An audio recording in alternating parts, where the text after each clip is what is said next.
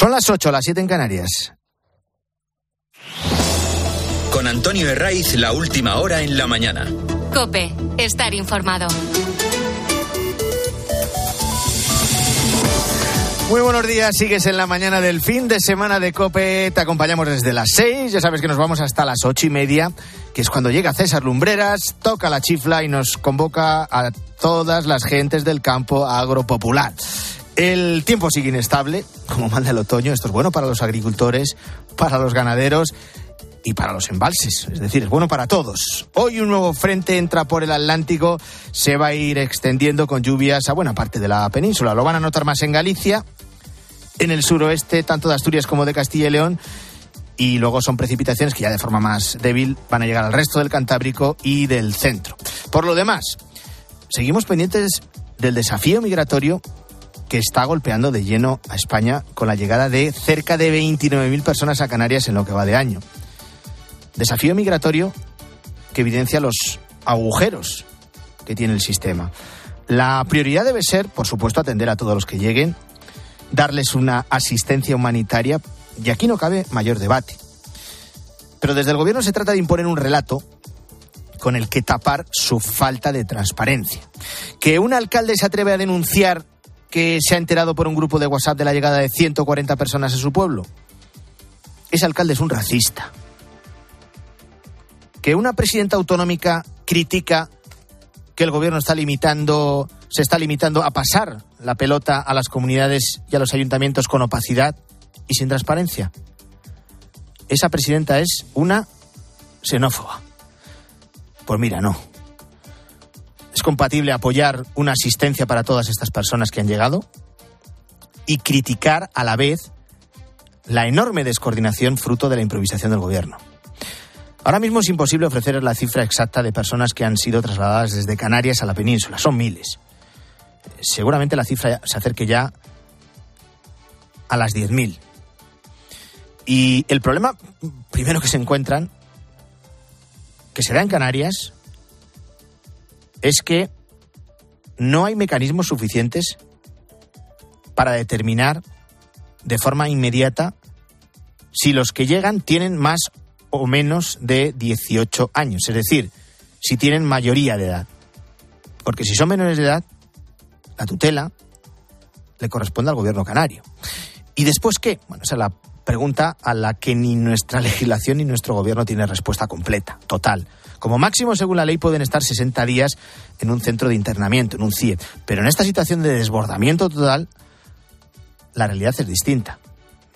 Tras un mes en estos alojamientos, en los que las ONG les proveen de servicios básicos, salen. Y ni se les puede expulsar ni se les puede detener. Continúan deambulando sin que el Estado tenga más control sobre ellos. Bueno, esta es una de las eh, críticas a la gestión, una de ellas, a la gestión migratoria del gobierno que no gusta, porque no gusta ninguna crítica al ministro Grande Marlasca. Poco se compagina con discursos populistas con respuestas fáciles que lo único que determinan y conllevan es la manifestación de una ignorancia sobre la entidad del desafío que afrontamos. Claro que es un desafío. Claro que no es sencillo. Y claro también que no es un problema exclusivo de España, ni de Grecia, ni tampoco de Italia, que son los tres eh, países de la Unión que sufren mayor presión. La Unión Europea tiene que articular una solución a este drama porque lejos de frenarse va a seguir creciendo. Y tampoco ayuda que en España lo que se esté haciendo ahora mismo, los pasos que se están dando, están llenos de opacidad y de falta de transparencia. Hoy la noticia se sitúa en la calle Ferraz de Madrid, en concreto en el número 70, que es donde se ubica la sede del Partido Socialista.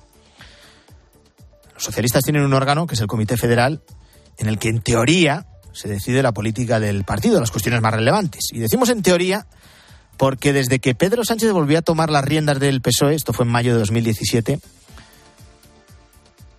ha ido adquiriendo tal poder que los órganos del partido, todos, incluido este comité federal, han pasado a tener una función meramente testimonial. Por eso casi nunca hay sorpresas. Por lo general son una balsa de, agua. Sánchez sonríe y los suyos aplauden. Y no porque sean pocos, ¿eh?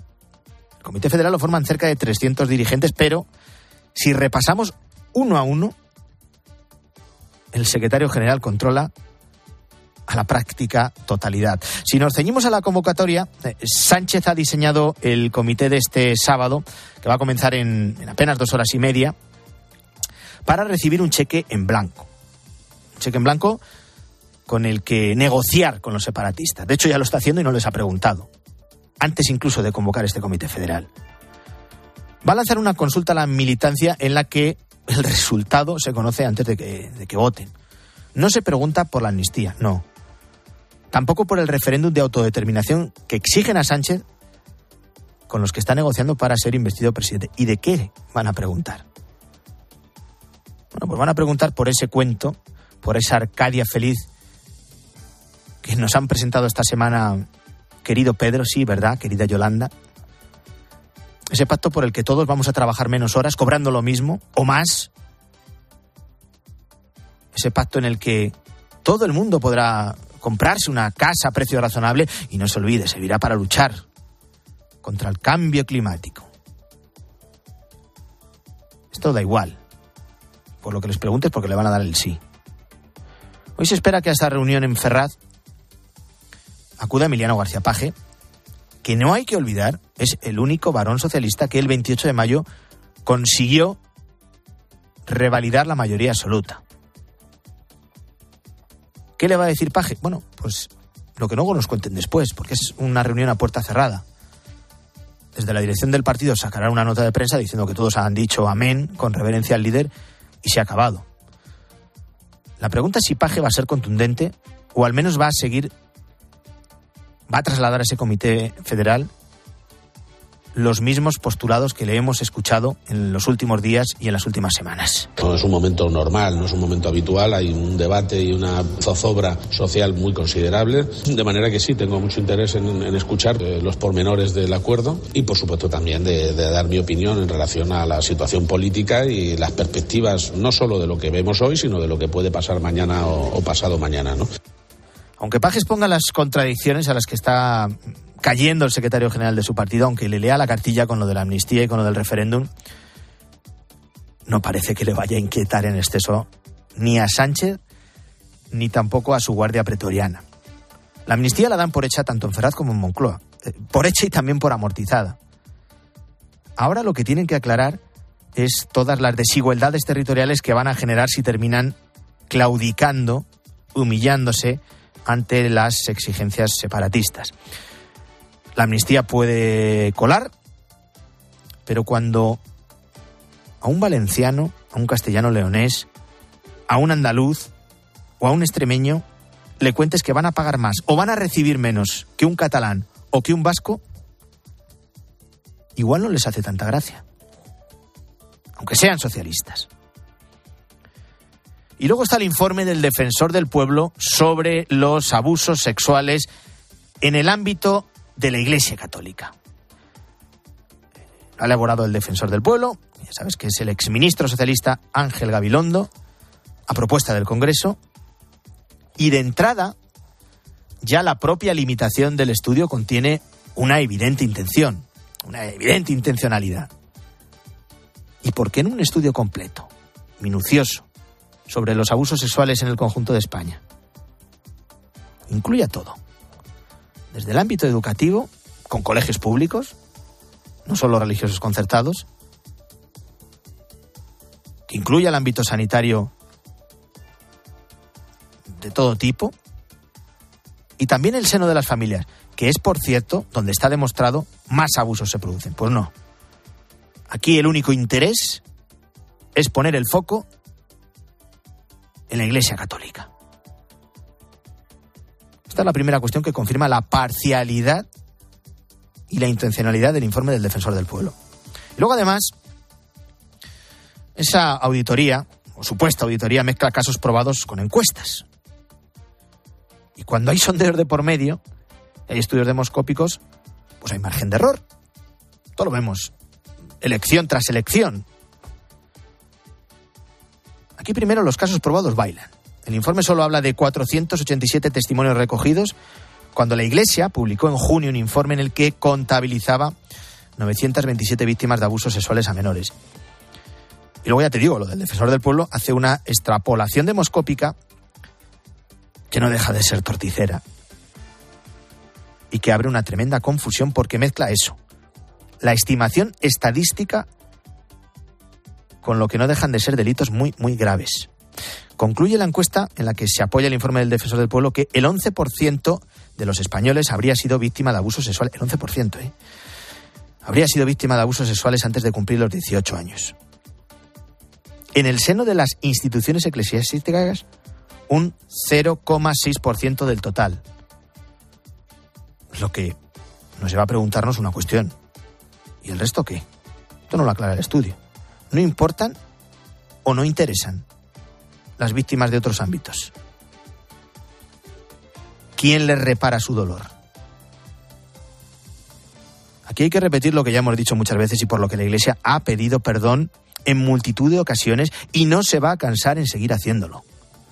Con que hubiera un solo caso, uno solo, de abuso sexual en el seno de la Iglesia, más aún si estamos hablando de un menor, debe ser motivo de condena rotunda. El propio Papa Francisco, lo hemos escuchado, ha puesto voz en multitud de ocasiones a ese perdón y a esa condena, que evidentemente debe ir acompañada del castigo, primero penal y también del eclesiástico. O como quieran, si quieren primero el eclesiástico y luego el penal. Y así se ha hecho. Lamentablemente la Iglesia Católica en este escándalo de los abusos no es, eh, ni mucho menos, una excepción. Pero se ha centrado el foco en esta institución porque suele ser el blanco preferido de la izquierda.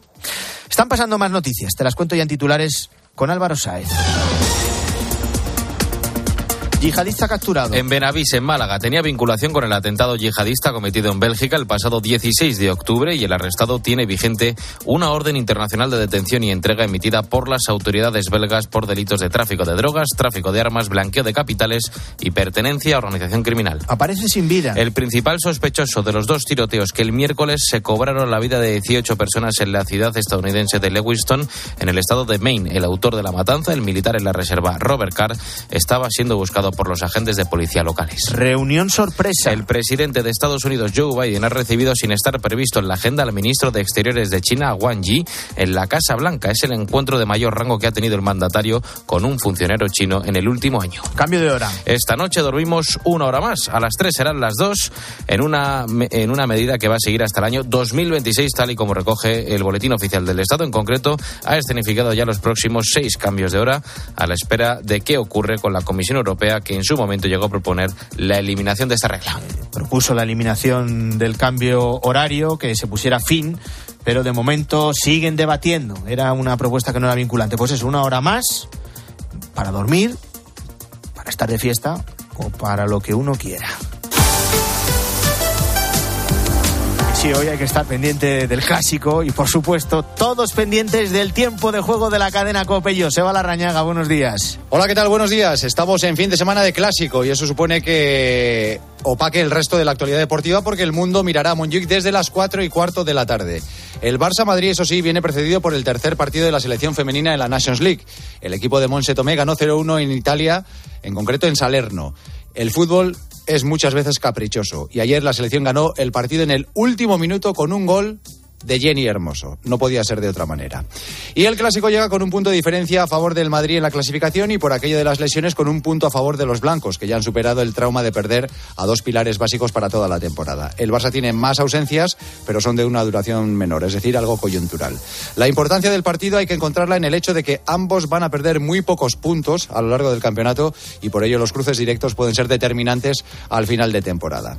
El partido lo pita Gil Manzano y viendo la deriva que ha cogido el fútbol en los últimos tiempos se va a mirar con lupa todo lo que haga y todo lo que decida. Sería conveniente que todos nos olvidáramos del trencilla y nos fijáramos más en el juego y en lo que suceda en lo meramente deportivo, pero eso va a ser muy complicado. Ojalá el extremeño tenga una tarde perfecta y nadie tenga argumentos para justificar cualquier cosa fijándose en el arbitraje. Y muy pendiente de todo ello, por supuesto, el Girona, que ayer ganó al Celta con un partido con mucha polémica y si no gana el Real Madrid se quedará como líder en solitario. Es un día especial, un día muy atractivo, un tiempo de juego que no nos debemos perder y que decida el fútbol. A disfrutar.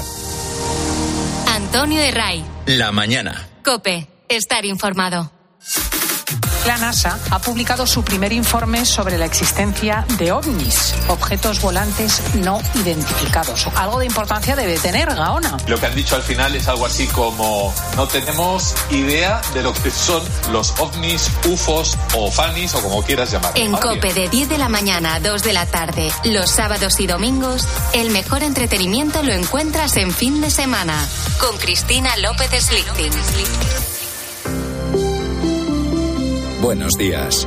En el sorteo del Eurojackpot de ayer, la combinación ganadora ha sido 6, 13, 15, 20 y 40. Soles 2 y 8. Recuerda, ahora con el Eurojackpot de la 11, todos los martes y viernes hay botes millonarios. Disfruta del día. Y ya sabes, a todos los que jugáis a la 11, bien jugado. Bienvenidos a los 8 días de oro del corte inglés. Solo hasta el 5 de noviembre tienes más de 600 marcas con hasta un 30% de descuento. Todas tus marcas favoritas de moda, lencería, zapatería, accesorios, deportes, belleza, hogar. Entra ya en los 8 días de oro del corte inglés, en tienda web y app. Hola Carlos, ¿conoces algún programa de nóminas y contabilidad para el campo? Claro, Rosa, los mejores. Monitor Informática tiene el único programa de nóminas pensado para el campo. Realiza el cálculo por jornadas reales o todo el mes y en contabilidad incluye la general y analítica. Pero será caro, ¿no? ¿Qué va? Solo pagarás una tarifa plana de 52 euros al mes. Monitorinformática.com. Tu éxito, nuestra tecnología. 910 030 030. La crisis migratoria, te lo contábamos en Canarias, se acerca peligrosamente a la crisis de los cayucos del año 2006, cuando llegaron más de 31.000 eh, inmigrantes de forma ilegal a Canarias. En este punto hemos hablado con el abogado Eduardo Sánchez, experto en extranjería inmigración igual. Son cientos los casos que ha llevado este estilo y es consciente que para todo este proceso se necesitan unos medios que ahora escasean. Bueno, y la mayoría de las ocasiones pues son los juzgados son edificios bastante pequeñitos y si una patera muy grande, como nos ha dado en alguna ocasión, pues los tienes afinados en, en además en los calabozos del propio juzgado, a la espera de que pasen a, a declarar. ¿Y qué pasa con todos esos inmigrantes en situación ilegal que hay en España? En la mañana del fin de semana de COPE buscamos respuestas.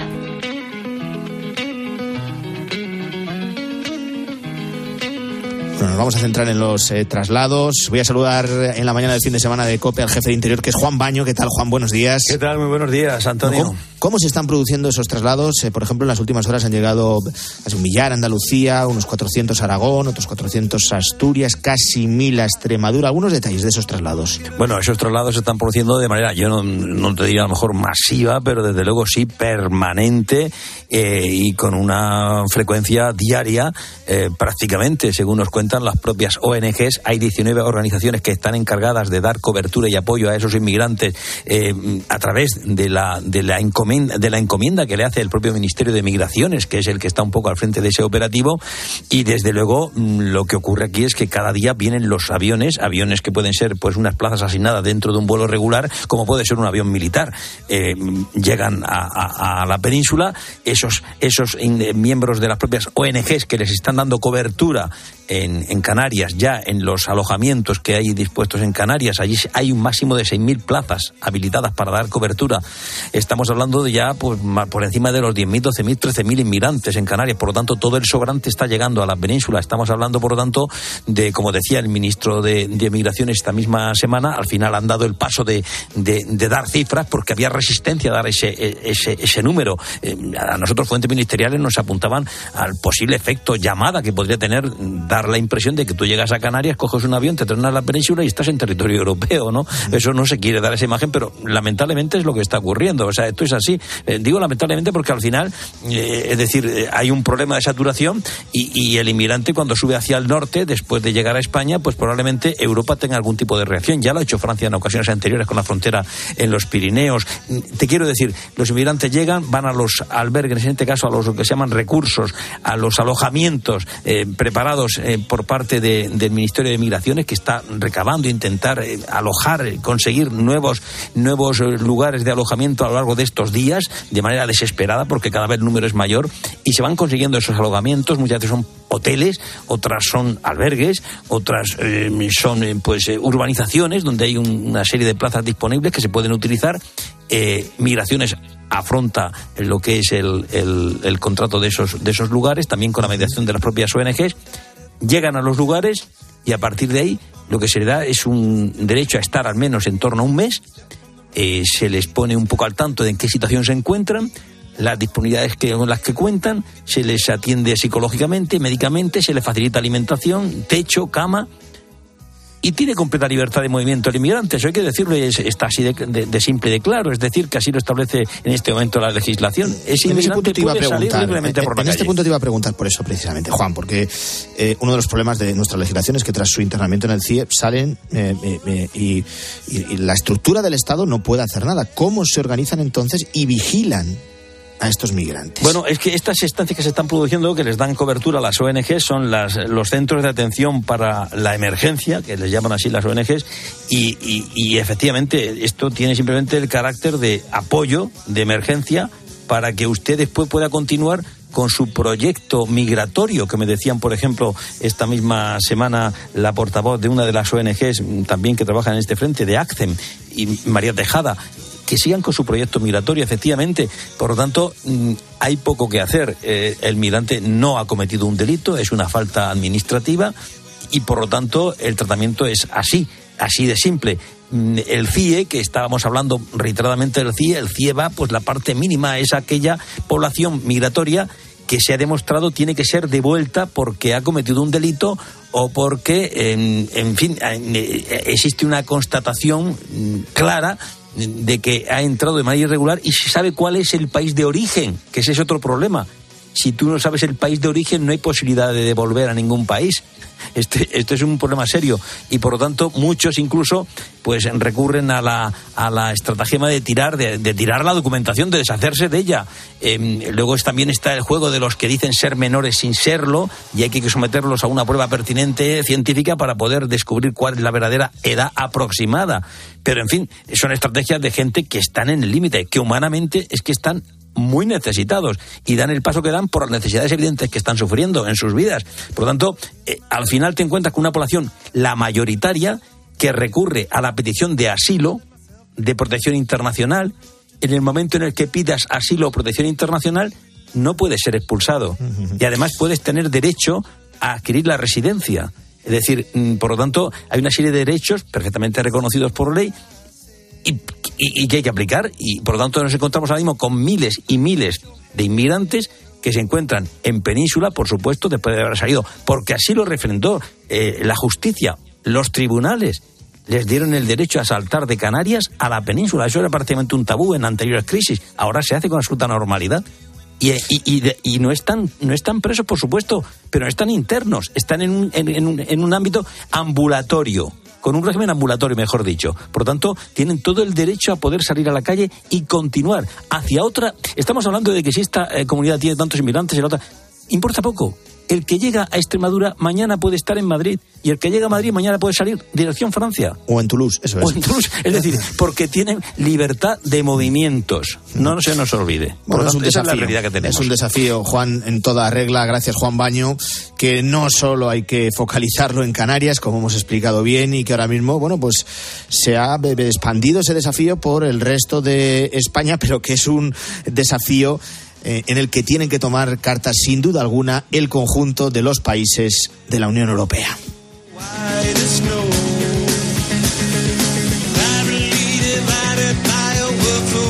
Bueno, pues este desafío que marca la actualidad, que hoy mira Guillermo Vila. Buenos días de nuevo. ¿Qué tal? Buenos También días, ese comité federal del PSOE en el que el líder del secretario general del Partido Socialista, a su manera, va a consultar a las bases. La razón apunta en su editorial que Sánchez quiere blanquear lo de la amnistía, pero añade nada puede habilitar el fraude democrático que supone una amnistía inmoral. De prescripción moral habló hoy Ignacio Camacho en ABC.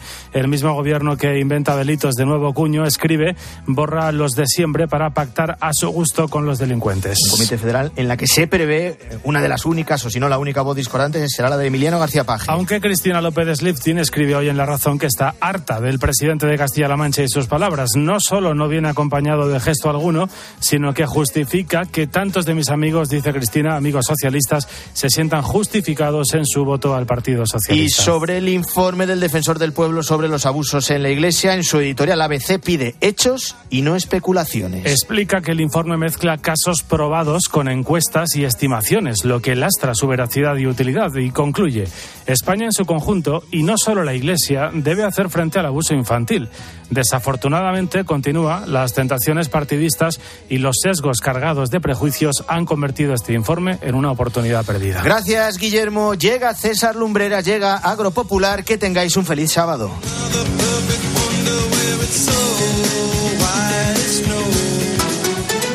Antonio Herray. La mañana.